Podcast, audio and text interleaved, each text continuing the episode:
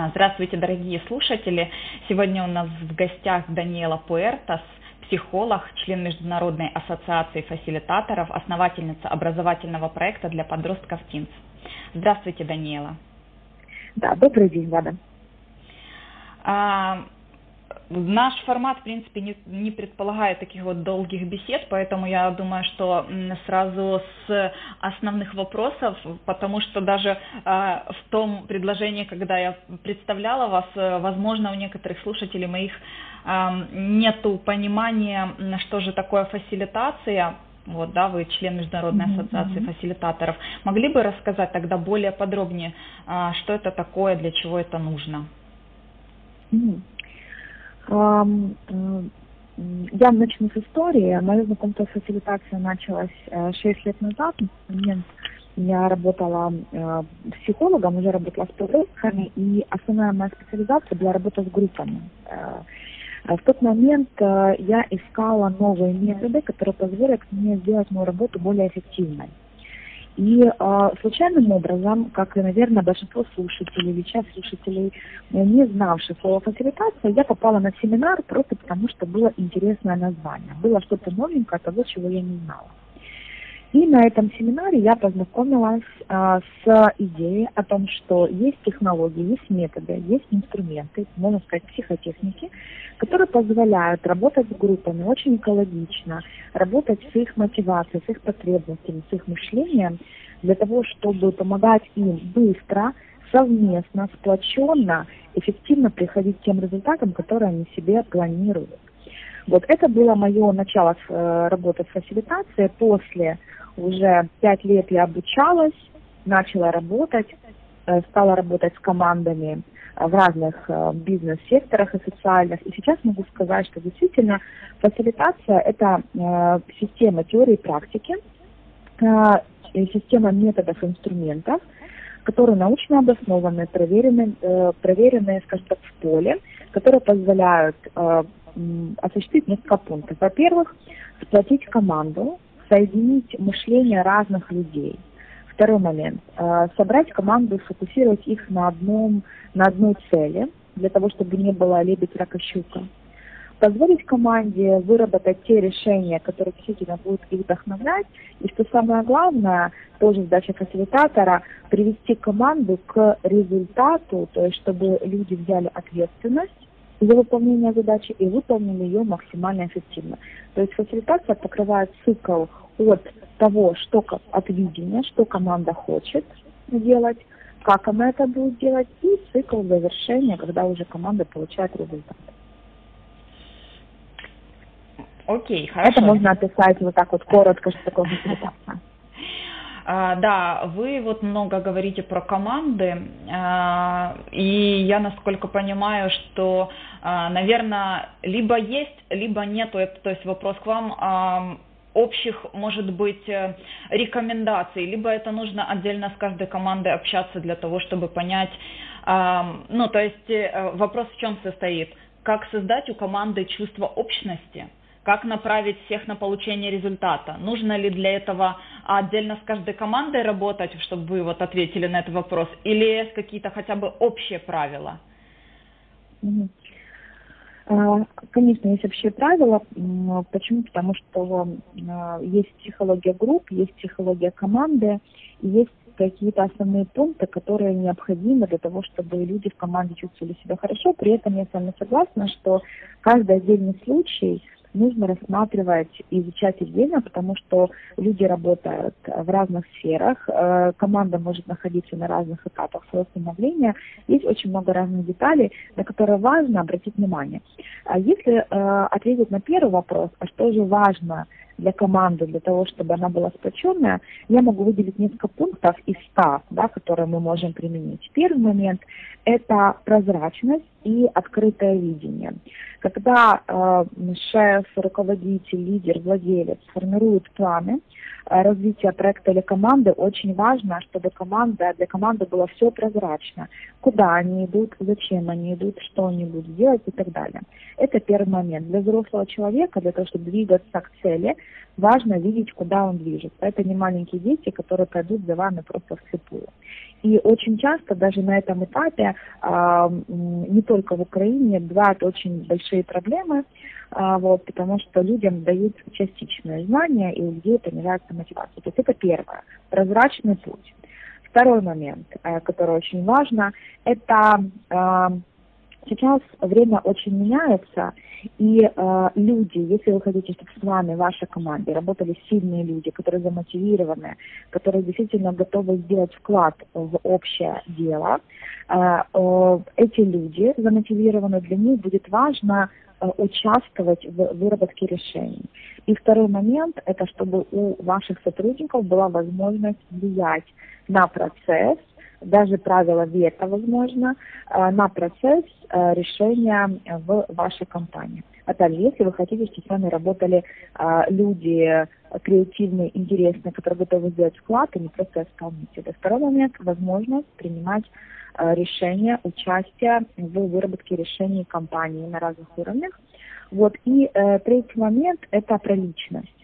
А, каждый из нас, вот вы, допустим, Влада, я, когда мы проводим очень много времени на работе, э, возможно, надо больше, чем с нашей семьей. Практически треть жизни мы свои проживаем в рабочем процессе. И относиться к работе просто как к реализации задач, это невозможно, это нечестно в отношении себя. Поэтому в первую очередь на работе работает личность. Вот очень важно для того, чтобы команда была сплоченной, с одной стороны, учитывать а, команду как целостность, с другой стороны, чтобы у личности была возможность реализоваться, чтобы ей интересовались, чтобы она видела, э, что ее принимают, что она может быть разная и так далее. И это тоже есть определенные вещи, которые можно внедрять в такие командные а, корпоративные ритуалы и традиции. Вот, все мы люди. Вот поэтому вот эти вот три пункта, а, если общие, скажем так, не специализированные, я бы сказала, что они действительно помогут команде быть сплоченными. А все остальные уже, конечно же, после более глубокого э, или не глубокого даже, может быть, часового разговора можно выделить, а что же нужно конкретно вашей команде. А, Даниэла, дело в том, что я, ну, как вы знаете, слежу за вашими социальными сетями, то есть мы с вами как бы знакомы лично, и э, я знаю, насколько, насколько намного шире там спектр ваших знаний, умений и так далее, да, я даже лично была там на одной из э, фасилитаций ваших. Uh-huh, uh-huh. И у меня такой вопрос. Эм, скажите, а всем ли компаниям вообще необходимы те же, та же фасилитация, либо коммуникативные сессии. То есть всем или не всем? Или на каком этапе компаниям это необходимо? Как это понять, что нужно либо не нужно? А, э, знаете, есть э, представление, как школьные учителя думают о том, что мой предмет э, нужен всем, он самый важный. У меня такого представления нету. Э, э, свою карьеру я начала с обучения в психологическом обществе. Я начала как психотерапевт. Это, кстати, очень влияет на то, как я работаю с командами, с людьми. Э, я выучила такое один, одно большое правило, которое часто не придерживаются новички. Работа только с запросом. Я уверена, что фасилитация, коммуникативные сессии, другие виды командной работы нужны в той компании, в которой появляется запрос – и там, осознанное или полу, полуосознанное представление о том, что на данный момент нашей команде это нужно. Возможно, руководители или ком- команда еще не знают, что конкретно нужно, фасилитация или какой-то инструмент, но они понимают, что им необходимо, они хотят вкладывать в команду, вкладывать в развитие командного духа. Э, допустим, этот кризис показал, э, что а, могут быть проблемы с деньгами, могут быть проблемы с заказчиками, но если у вас есть сильная команда, она выведет компанию.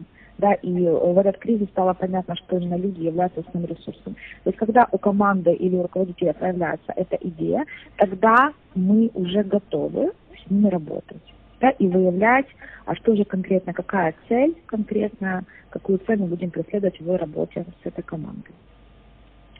А, Даниела, а вот скажите, пожалуйста, вы говорите про какие-то инструменты. Является либо, mm-hmm. допустим, Scrum, либо Kanban инструментами или нет? э, либо это находится в какой-то другой плоскости, потому что я знаю, это очень такие модные сейчас термины, вот прям чем, а, чем больше я знакомлюсь с разными бизнесами, да, я общаюсь с владельцами бизнеса, тем чаще слышу от них э, эти все термины. То есть, эм, что это за инструменты, могли бы вы назвать?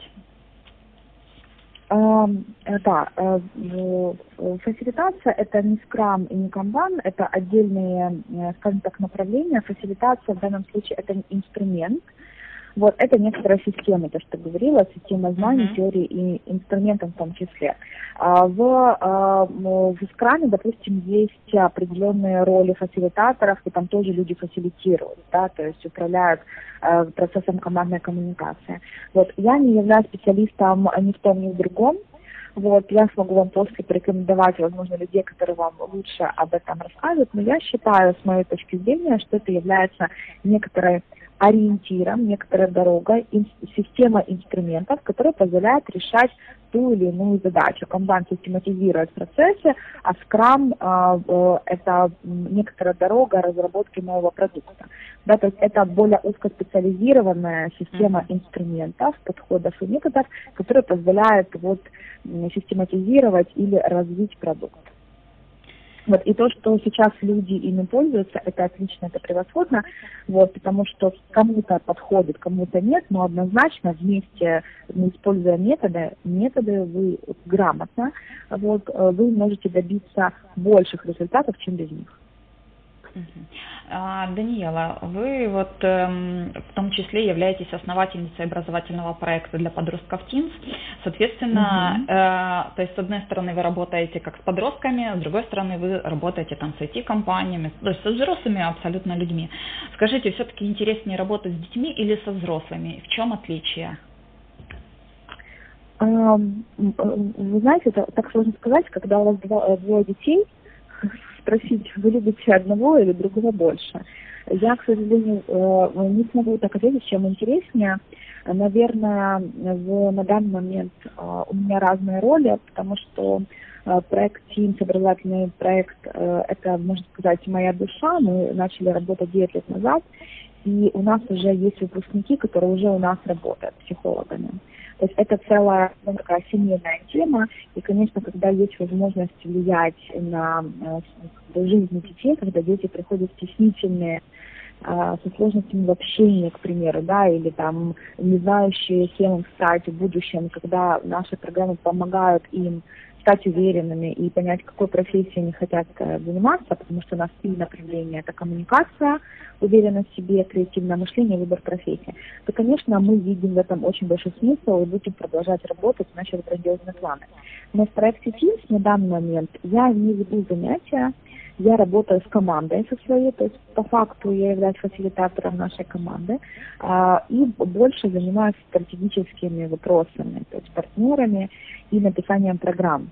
Вот, поэтому напрямую с детьми сейчас я не работаю, к сожалению. Вот. Это было такое волевое решение, связанное с развитием проекта.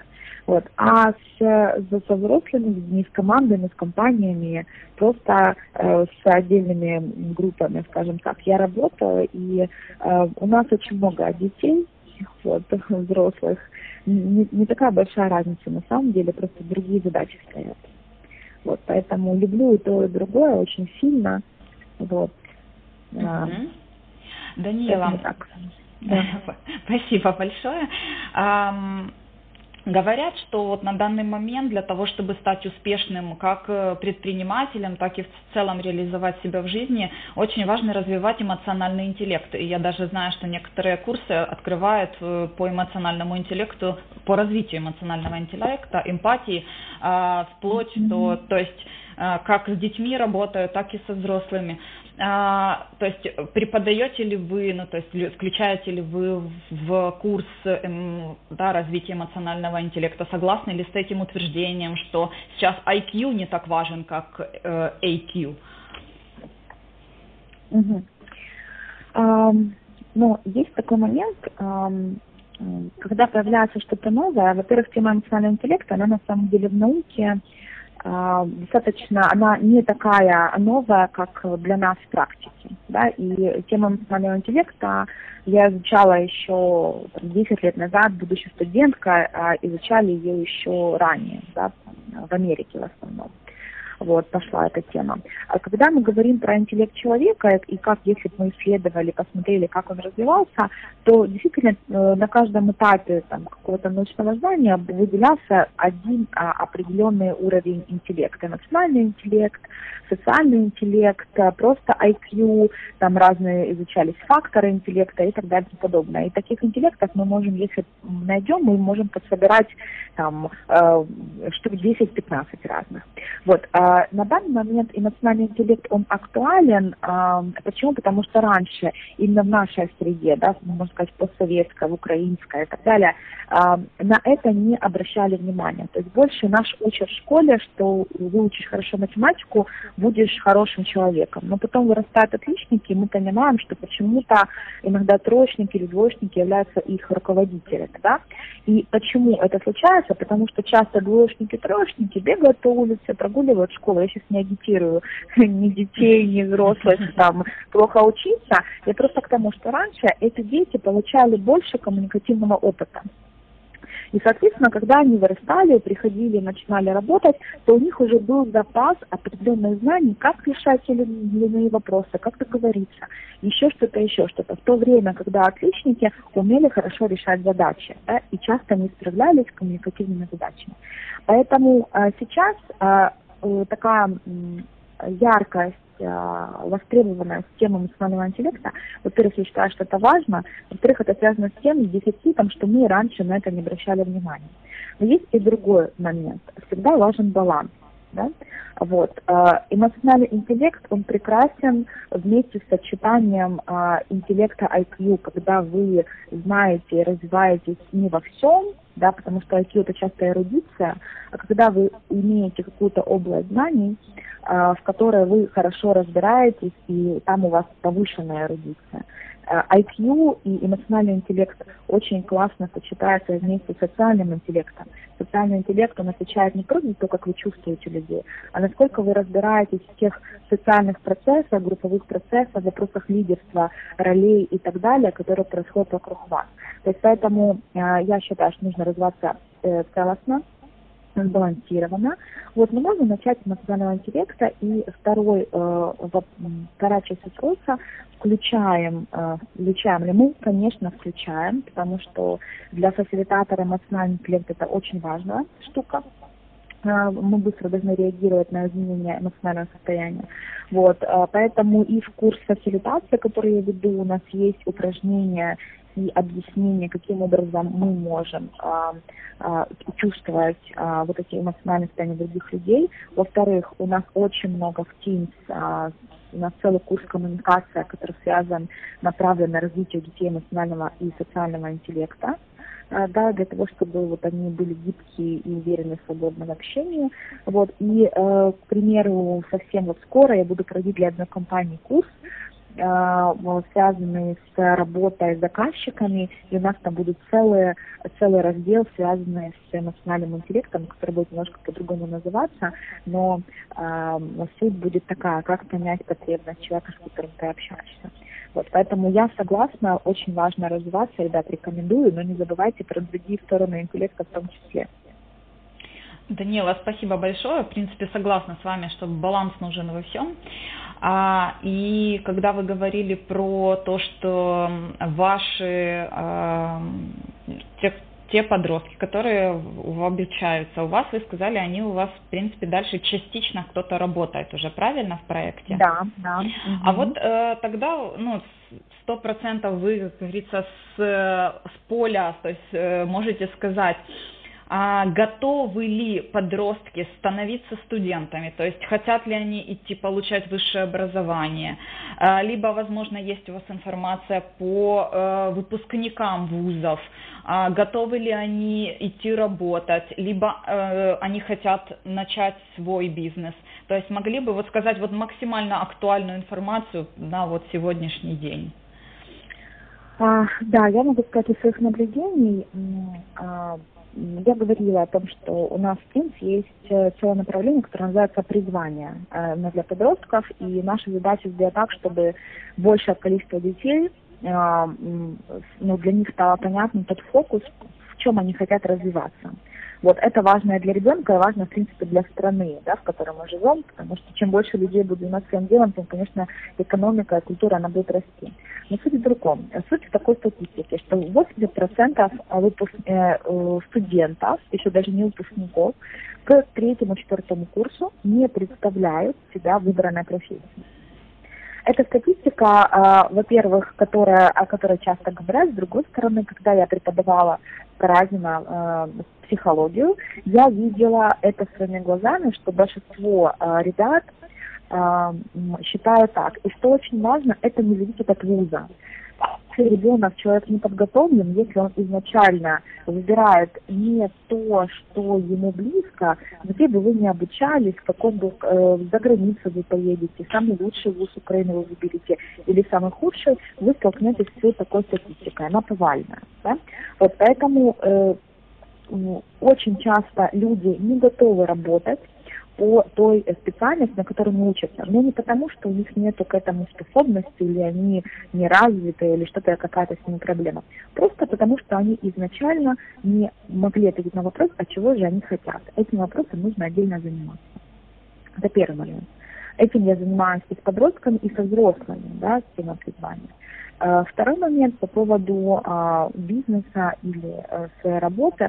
Сейчас очень модно, сейчас очень много программ, связанных по развитию там, малого бизнеса, среднего бизнеса.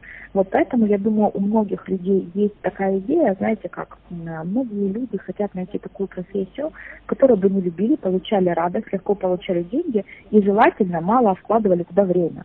То есть это нереалистично. Вот, я думаю, что вы со мной согласитесь, что когда вы занимаетесь любимым делом, когда действительно вы понимаете цель, смысл, то вы не хотите там меньше работать. Вы хотите, может быть, работать эффективнее, может быть, хотите сбалансированно, но не хотите меньше.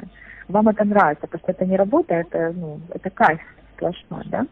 Вот, поэтому э, многие пытаются ответить на вопрос, а где же я могу быстро заработать и э, при этом мало работать, и думают, о, предпринимательство, да? В голове у всех, как у меня на первом курсе психологии, э, была картинка о том, что я сижу в кабинете прекрасным с камином, у меня два кожаных кресла, и я типа Фрейда разговариваю со своими э, клиентами, да, практически оно, конечно, так и есть, но все же, да, как бы это не единственный вариант. Вот поэтому для многих предпринимательства это вот как раз вариант быстрого чего-то легкого, там, где не надо работать, где будет работать на тебя. И это, э, я бы сказала, дорога никуда и для экономики, и для человека. Вот. А, поэтому я за предпринимательство, которое вначале имеет идею, когда человек находит какой-то для себя смысл, идею, чем бы он хотел заниматься, и тогда реализовывал себя таким образом. Либо второй вариант – это там, экономическое просто предпринимательство, э, заработок денег, но тогда больших, но тогда тоже э, отдыхать там не получится. Вот. Поэтому многие думают, но я думаю, что многие думают о предпринимательстве неосознанно, а вот такого ракурса, быстро, легко, мало, мало затрат времени.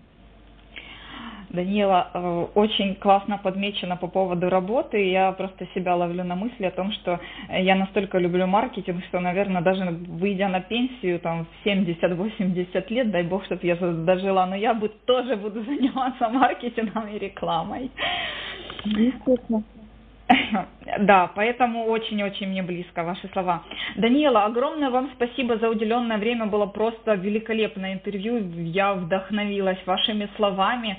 Очень э, все ваши слова в моем сердце нашли большой отклик, как вы поняли. Огромное вам спасибо еще раз за уделенное время и хорошего дня вам. Спасибо вам большое тоже, что пригласили. Я очень надеюсь, что э, нашим слушателям будет интересно. Вот. И вот в конец, да, под конец есть несколько пунктов, которые вот мы обсуждали. Вот я думаю, есть очень много разных э, методов, идей, э, возможностей, вариантов, которые вы рассматриваете, ваши гости приходят. Мне кажется, очень важно э, каждому слушателю ну, изучить себя и отнестись просто к этому осознанно, выбрать то, что ему подходит больше всего. Если это будет фасилитация, буду рада вот в нашем кругу, чтобы пребывала. Спасибо большое за приглашение. И вам спасибо большое, Даниэла. До да, свидания. Да. Всего хорошего. Спасибо, до свидания. До свидания.